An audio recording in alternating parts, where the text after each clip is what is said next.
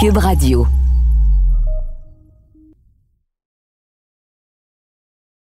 Bonjour à tous, bienvenue à mon balado. Aujourd'hui, je vous propose une entrevue avec Karim Zaghib, qui est une sommité dans le domaine du stockage de l'énergie, dans le développement des batteries, notamment pour les véhicules électriques. Alors, il est aujourd'hui conseiller stratégique pour Investissement Québec, mais il a longtemps œuvré au département de recherche en électricité et en développement de batteries chez Hydro-Québec. Donc, c'est quelqu'un qui connaît très, très bien le domaine de la batterie, les nouvelles technologies et qui peut nous donner un bon son de cloche justement sur le développement de la mobilité électrique et du rôle que le Québec pourrait jouer dans ce domaine. Alors sans plus tarder, voici Karim Zaghib. Ici Gabriel Gélina du Guide de l'Auto. Montez à bord avec moi pour cette série de podcasts au cours de laquelle il sera question de performance, de technologie, d'histoire et surtout de notre rapport avec l'automobile. Au voilà avec Gabriel Gélina.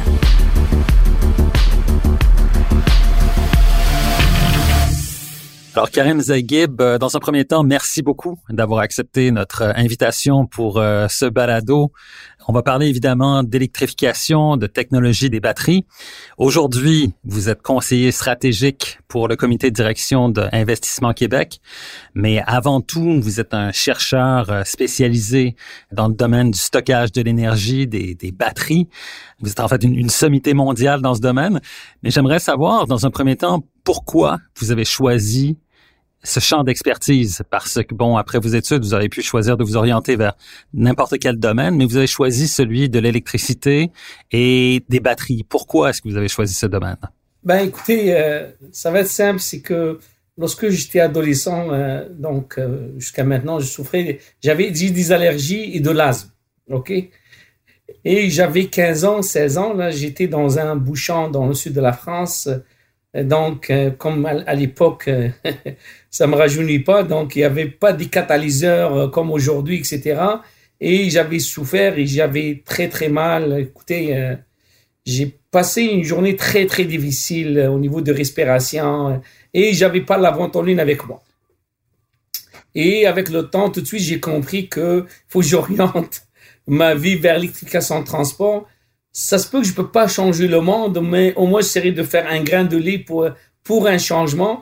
Et c'est comme ça que j'ai orienté ma carrière tout jeune. Et j'ai jamais de sujet là. Donc, euh, j'ai jamais changé aucun sujet. Ça fait 35 ans que je suis dans la recherche des batteries. Et c'était ça le déclencheur. Donc, je voulais pas que des gens comme moi. Et aujourd'hui, il faut pas se cacher là. Des fois, ces chiffres, on les voit pas. Il y a 2 millions et plus de personnes qui meurent à cause de la pollution, à cause de toutes ces particules-là. Et malheureusement, ils sont dus à cause du transport. Donc, c'est véritablement par, par une question de santé ou d'écologie, si on peut se permettre ainsi. C'était ça qui a été vrai, le moteur finalement de, de votre orientation.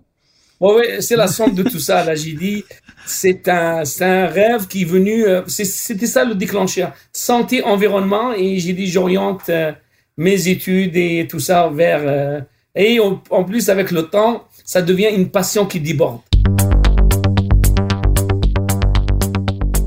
Maintenant, après avoir obtenu votre euh, doctorat en France, vous êtes allé travailler au Japon, en fait. Vous êtes passé chez Sony, justement pour euh, développer euh, les batteries lithium-ion, celles qu'on utilise évidemment maintenant dans les ordinateurs portables ou les, les téléphones cellulaires. Donc, vous avez été là presque depuis les, les débuts, en fait, de cette technologie-là. Corrigez-moi si je me trompe. Mais comment est-ce que vous voyez l'évolution de la batterie lithium-ion parce que quand on regarde juste au niveau des voitures, la première Nissan Leaf, euh, lorsqu'elle est arrivée sur le marché, avait une, autonomie très faible. Et aujourd'hui, dix ans plus tard, l'autonomie est presque doublée, euh, justement à cause de, des changements dans la technologie de la batterie. Comment est-ce que vous voyez l'évolution euh, de la... Vous avez vu finalement l'évolution de la batterie lithium-ion au fil des années? Ben écoute, tout début, l'idée de la batterie lithium-ion, c'est une idée franco-québécoise. C'est le brevet en 79, l'idée de la batterie lithium-ion, brevetée par Hydro-Québec et, euh, et le CNRS de France. Moi, moi j'étais dans les années fin 80, 90, à la naissance de l'industrialisation de batteries lithium-ion. Et j'ai travaillé, j'étais embauché par le ministère, le MIT, Ministère of International Industry du Japon. Ce ministère, il avait un consortium. Parce que les Japon, c'est quoi? C'est que ils savent, dès qu'ils ont l'idée, ils savent faire l'extrapolation de l'idée vers la commercialisation. Et Sony, Panasonic, à l'époque c'était Matsushita, ils étaient dans ce consortium-là. Et moi, tissé déjà à l'époque, au début des années 90, un réseau exceptionnel avec Yuasa, Sony, Panasonic, etc. Il faut dire que Sony, c'est la première compagnie qui a eu l'idée de prendre l'idée un peu qui est venue de France, d'Hydro-Québec, etc., de commercialiser la batterie lithium-ion en 1991. Et à l'époque, c'était au début, c'était pour les caméras. Ça a évolué avec Nissan parce que des fois on, oublie. En 1995, Sony et Nissan, ils ont fait un projet conjoint pour mettre la batterie de Sony en 1991. Il faudrait de dire en 1991, la batterie, une petite batterie, juste pour te donner euh, le prix à l'époque, c'était 3000 dollars le kilowattheure. Et à partir de ça, euh, entre le Japon, on parle de concurrence, mais des fois, il n'y a pas de concurrence. Tout de suite, on a vu Panasonic qui ont commencé à produire lithium-ion, Asahi Toshiba qui ont commencé euh, à faire. Donc, ils ont pris quelques années d'avance. Et là, on voit les, euh, le rouleau compresseur des Coréens dans Samsung LG. Et vers les années à peu près de 2010, là, il y a la stratégie chinoise de mettre la batterie comme une sécurité nationale, un peu pour l'éducation transport, parce que quand même, les gens, ils sont beaucoup au niveau de la santé. Les autobus, ils ont mis le paquet sur la batterie lithium-ion. Et euh, aujourd'hui, on parle des grands géants comme BYD et CATL.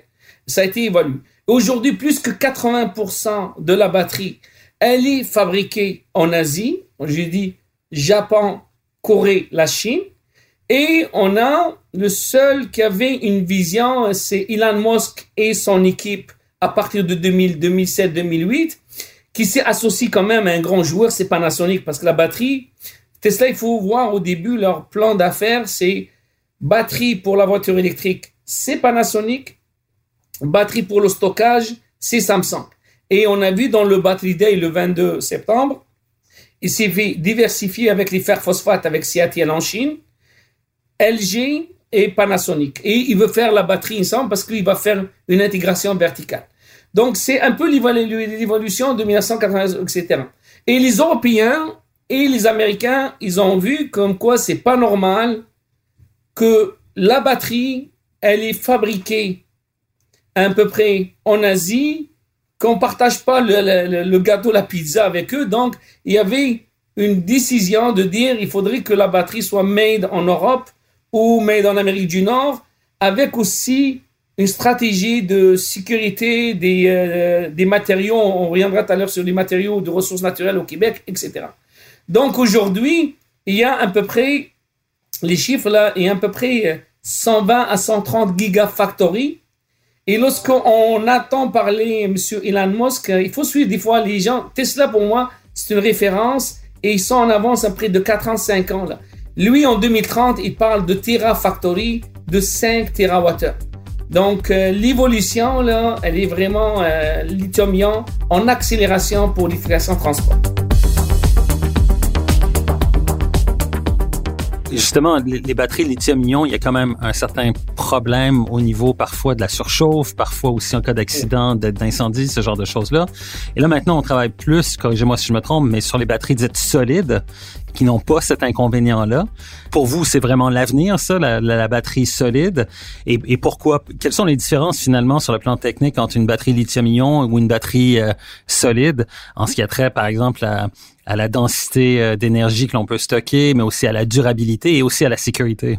Je commençais de faire une définition pour les spectateurs comprennent. Une batterie lithium-ion, pourquoi on l'appelle une batterie lithium-ion? Parce que une batterie, il y a une anode, moins une cathode positive et au milieu un électrolyte qui est conducteur ionique. Pourquoi on l'appelle batterie lithium-ion? Parce que l'état du lithium dans l'anode, dans la cathode et dans l'électrolyte, il est à l'état ionique. Question sécurité. On parle, la plus simple, on parle du triangle, triangle du feu. Pour faire un feu, il faut une allumette, il faut de l'oxygène il faut de l'essence. Aujourd'hui, dans toutes les batteries lithium-ion, il y a de l'essence. Donc ça, on, viendra tout à l'heure sur la batterie tout solide. Pourquoi la batterie tout solide? En revanche, il y a l'oxygène. Si on enlève soit l'électrolyte, soit l'oxygène, il n'y a pas de feu. Mais dans lithium-ion, mais on a plusieurs catégories. Par exemple, si on fait du fer phosphate, donc le fer phosphate, c'est sécuritaire parce qu'il ne met pas l'oxygène. Donc déjà, les fer phosphates sont sécuritaires. Si on, travaille, par exemple, comme les, les voitures, les cathodes utilisées par Nissan ou par Tesla, on appelle ça du NMC ou NCA, nickel, cobalt, aluminium, ou NMC, nickel, cobalt, magnésium, c'est que cette technologie par rapport à la fer phosphate, elle a une grande densité d'énergie, donc plus d'autonomie. Mais il y a un problème de sécurité. Mais pour que ce problème de sécurité, vraiment, on va le résoudre, c'est qu'on travaille au niveau des modules et du pack. Parce que dans une cellule unitaire, donc on met en série en parallèle, on fait du battery management system, on fait du liquid cooling, on fait vraiment une paroi très sécuritaire pour qu'on enlève cette sécurité-là. Moi, je peux dire à nos téléspectateurs, c'est que la batterie au plan a été inventée dans les années 1840, 50. On l'a jusqu'à aujourd'hui. La même chose. La batterie lithium-ion, elle va rester plus qu'un siècle. En plus, tout à l'heure, on va parler du prix parce que la batterie lithium-ion, le prix, il va aller vers 100 dollars et moins. Donc, on revient tout à l'heure sur la coexistence entre la voiture électrique et à essence. Si on revient à une batterie tout solide, une batterie tout solide, la même chose, une anode, une cathode électrolyte. La différence, la cathode est la même, comme lithium-ion, pareil, NMC, NCA. Au niveau de l'électrolyte, lui, il est solide et sécuritaire. Pour augmenter la densité d'énergie, on utilise un lithium métallique. Qu'aujourd'hui, la batterie, la majorité des batteries lithium, c'est du graphite. La capacité du lithium métallique est dix fois supérieure à celle du graphite. Donc la densité d'énergie de la batterie tout solide, elle est supérieure aux batteries lithium-ion. Mais on parle toujours du même, même matériau, le lithium, le nickel, etc. Oui, elle a, comme on appelle ça, elle a une densité d'énergie supérieure. Mais en revanche, il y a beaucoup de problèmes, de verrous à résoudre. Et la batterie tout solide, là, moi, j'ai travaillé sur les deux technologies en particulier. J'ai commencé ma, carrière avec la batterie tout solide au début de, euh, mes études et ça fait plus que 35 ans. Elle a de l'avenir, mais elle va pas remplacer lithium-ion. Le marché va être segmenté parce que c'est euh, aujourd'hui la batterie tout solide. Il y a problème de recharge, problème de, mise en échelle. Au niveau des petits laboratoires, on est capable de la faire, mais il faut penser la mise en échelle. Il y a la conductivité ionique de, de, de la céramique. Est-ce que c'est une céramique, etc. Donc, il y a beaucoup de, de recherche et développement de procédés et on va l'attendre à partir de 2030. La même chose parce qu'en 2030, il faudrait que le prix soit concurrentiel, etc. Mais pour moi, euh, lithium-ion, ça va augmenter sa densité d'énergie et selon moi, ça va être une coexistence, je me répète, avec un marché qui va être segmenté. Maintenant, on parlait justement de, matériaux, de lithium et tout ça. Maintenant, vous êtes conseiller stratégique chez Investissement Québec. Je crois que vous êtes d'avis que l'on a ici au Québec tout le minerai nécessaire à la, production de batteries. Est-ce que votre but, est-ce que votre objectif ultime, c'est que l'on en arrive un jour à produire ici au Québec des batteries qui pourraient servir à alimenter euh, des voitures sur, euh, sur des chaînes de production ici en Amérique du Nord? Est-ce que c'est ça l'objectif? Ben écoutez, euh, l'objectif, il faut, il faut parler, moi je commence, je dire toujours un écosystème, un écosystème québécois. L'écosystème québécois, il faut, il faut pas négliger qu'on a des ressources naturelles importantes. Un exemple, le lithium, parce que la base de la batterie lithium-ion que j'ai expliqué tout à l'heure, c'est le lithium. Et après, dans, au niveau de la cathode, on a du nickel, on a du cobalt et aussi euh, du silicium. Il faut, il faut, il faut penser aussi que, commençons par les ressources naturelles, les transformer. Un exemple, on parle tout à l'heure, on parle de Nimasca lithium pour produire l'hydroxyde du lithium. Euh, on parle du nouveau monde graphite euh, au niveau de l'anode, etc. Et selon moi, c'est des étapes. Donc, euh, l'étape du, du précurseur, Donc la matière première, je commence par la matière première. Au lithium, il y a six gisements aujourd'hui. On parle de Nimasca lithium, ça y en a. Du graphite, Massan graphite. Du nickel, donc on a Glencore. Et aussi, il faut pas oublier qu'on peut travailler avec les, les, provinces euh, voisines comme l'Ontario. On, aussi, on transforme le, nickel, le manganèse au niveau du Brunswick. On a du silicium au Québec et on a de l'aluminium. Et après, il faut fabriquer les précurseurs. Donc les précurseurs, Nimasca, elle peut faire les précurseurs, le graphite naturel. La, matière active aujourd'hui, il faut pas oublier, on a Johnson Matthey dans la rive sud qui fabrique euh, déjà le fer phosphate. Après, aller vers la, cellule et l'intégration euh, des voitures. Euh, on parle de lien, l'intégration du pack et du module au niveau, au niveau des, camions et des autobus. Et le plus, important, c'est le recyclage. Donc, pour revenir à, à, la, stratégie, c'est que c'est important de voir que euh, le Québec, etc., c'est de ramener des compagnies qui s'installent, mais c'est important via, euh, via un écosystème et via aussi euh, les ressources naturelles. Supposons si on arrive à fabriquer les cellules au Québec, il faudrait, il faut pas oublier, donc la majorité, il y a quatre pôles en Amérique du Nord.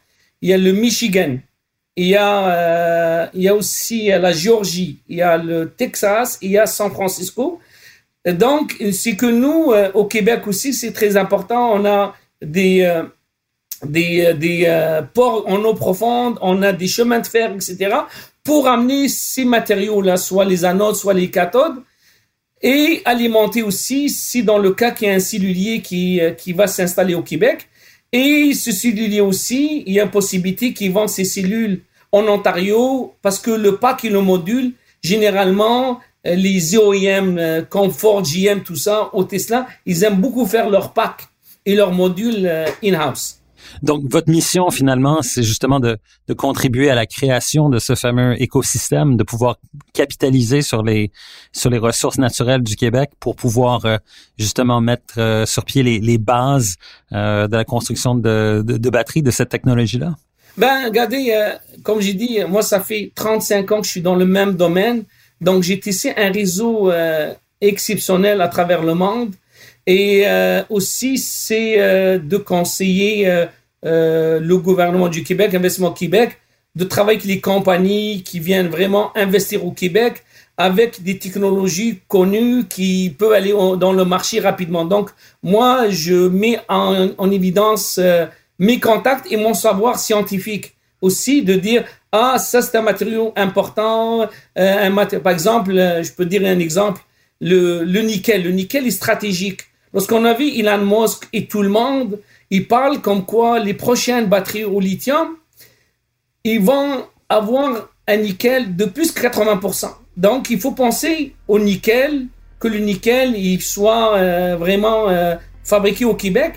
Et comme je dis, la base de la batterie lithium-ion, c'est le lithium. Il faudrait aussi euh, que le Québec fabrique lithium. Et je pense que le gouvernement, euh, il a, il a déjà fait sa part avec euh, le financement de, donc, au, au, niveau Nimasca Lithium.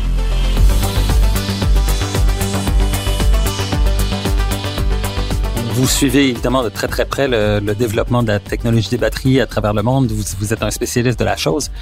Si je vous ramène à, des choses un peu plus concrètes, on, a vu, et bon, évidemment, vous avez mentionné le prix de, euh, du premier kilowattheure au tout début de la batterie comme étant 3000 dollars du, du kilowattheure. Là, maintenant, on est aux alentours de 100 dollars du, du kilowattheure ou à peu près, ou c'est ce, vers quoi on, veut tendre. Et vu effectivement encore une fois le développement de la batterie qui, qui a été très très rapide au cours des dernières années, dans quel espace-temps est-ce que vous voyez que par exemple, une voiture électrique alimentée par batterie pourrait peut-être avoir un prix qui est comparable à celui d'une voiture à motorisation avec un moteur à essence finalement. Je, je vous demande de regarder un petit peu dans votre boule de cristal. Là, puis de, je sais que vous n'êtes pas un spécialiste de, de, de, de la production d'automobiles, vous êtes un spécialiste de la batterie, mais comme c'est la, la, composante essentielle, je me permets de vous poser la question. Oui, ben la composante essentielle, c'est la batterie. Hmm. Et euh, là, à peu près aujourd'hui, on parle à peu près une moyenne là c'est entre 120 dollars si on utilise du fer phosphate jusqu'à 140, 150 dollars le kilowattheure au niveau du NMC. Mais selon qu'est-ce que j'ai vu, le Battery Day de Tesla, je suis pas mal le marché des batteries. Et selon moi, à partir de 2022-2023, le prix de la batterie lithium-ion au niveau du pack, ça va être 100 dollars et moins. Et à ce prix-là, moi, je peux dire une chose, euh, la voiture électrique, elle est pratiquement équivalente à une voiture à diesel. Et moi, à partir de 2022-2023, là, c'est ça qu'on va, qu'on va voir vraiment euh, en exponentiel la pénétration des voitures électriques. On a vu aussi Battery Day euh, que Elon Musk il a parlé d'une voiture à 25 000 dollars. Et moi, euh, ça, selon qu'est-ce que je connais avec la batterie, etc., de, fin 2022-2023, là, on va voir ces prix-là sur le marché. Donc, logiquement, dans un espace de deux, trois, peut-être quatre ans, on pourrait voir une voiture électrique au même prix qu'une voiture à essence. Et là, à ce moment-là, euh, est-ce que euh, on a encore besoin de mesures incitatives du gouvernement pour justement inciter les gens à acheter des voitures électriques, puis, vraiment à partir de ce moment-là, non? À mon avis, euh, selon qu'est-ce que je vois, plus tard, il n'y aura pas de, trucs incitatifs qu'aujourd'hui sont 8000, 5000 parce qu'on veut accélérer la, la technologie. Ça devient une vitrine technologique pour les gens. Mais euh, moi, à partir de 2023, là, on va voir les voitures en masse. Exemple, euh, regardez, il y a, euh, des, annonces publiques. Volkswagen, ils mettent 42 milliards jusqu'à 2025 parce que Volkswagen, je pense, c'est un groupe de 13 différentes marques. Ils veulent mettre 80 modèles électriques. Et pour répondre à, ta question, oui, moi, à partir de 2023, on n'a pas besoin que les gouvernements mettre de l'argent là, et chacun il peut acheter une voiture aux mêmes normes qu'une voiture à diesel. Donc vous vous êtes véritablement un fan de la mobilité électrique, vous êtes absolument convaincu. Qu'est-ce que vous conduisez vous en ce moment comme voiture? Je, vous pose la question. Moi, je conduis actuellement et c'est drôle, ça, ça fait euh, trois quatre jours que j'ai reçu une une Toyota Prime plug-in. Oui. Et euh, voilà, donc euh, c'est aujourd'hui, mais c'est sûr dans deux ans, trois ans, là, ça va être tout électrique.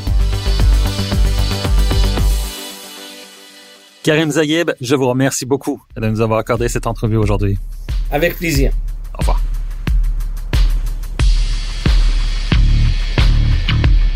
Recherche et animation, Gabriel Gélina. Montage, Philippe Séguin. Une production, Cube Radio.